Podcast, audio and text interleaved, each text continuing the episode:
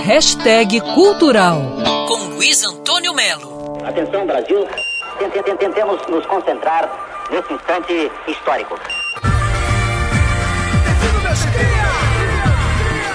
A boa notícia, claro, é a volta do nosso circo voador, que depois de quase dois anos fora do ar, pousou de novo na Lapa. E pousou muito bem, trazendo o Marcelo D2, que vai se apresentar neste fim de semana, lançando seu álbum Assim Tocam os Meus Tambores. Os mais velhos dizem que um dia, cansado da solidão do poder, Zambiapungo, o ser supremo dos cultos angolo-congoleses, foi tomado pela tristeza e cogitou desistir da criação do mundo. Se você está afim de ir, é bom conferir no site do Circo Voador, circovoador.com.br, se ainda há ingressos, porque Marcelo D2, em geral, é sinônimo de lotação esgotada. Nesse retorno, o circo está com uma agenda forte, com direito à Noite do Bem Bolado e a Milton de Holanda na outra semana, mantendo a tradição da programação diversificada. Marcelo D2 gostou do resultado do seu novo álbum, Assim Tocam Meus Tambores.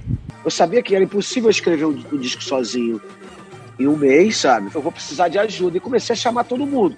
Então eu comecei a ligar na, na live pro Criolo, pro Nuts, pro Nave. Eu acho que a gente foi empurrado para um futuro que a gente tava pronto para vir, sabe? Porque os gamers Sim. já estavam fazendo isso. Circo Voador volta triunfal neste fim de semana. Cidade maravilhosa que hoje em dia já não dorme em paz. Dorme em paz. Nostalgia me afeta daqueles que eu já não vejo mais. Já não vejo mais. As cicatrizes no meu corpo não me deixam ser o mesmo. Isso dói demais. É mais um protagonista. Marcelo D2. Mas é bom conferir se há ingresso. Luiz Antônio Melo para Band News FM. Quer ouvir essa coluna novamente? É só procurar nas plataformas de streaming de áudio. Conheça mais dos podcasts da Band News FM Rio.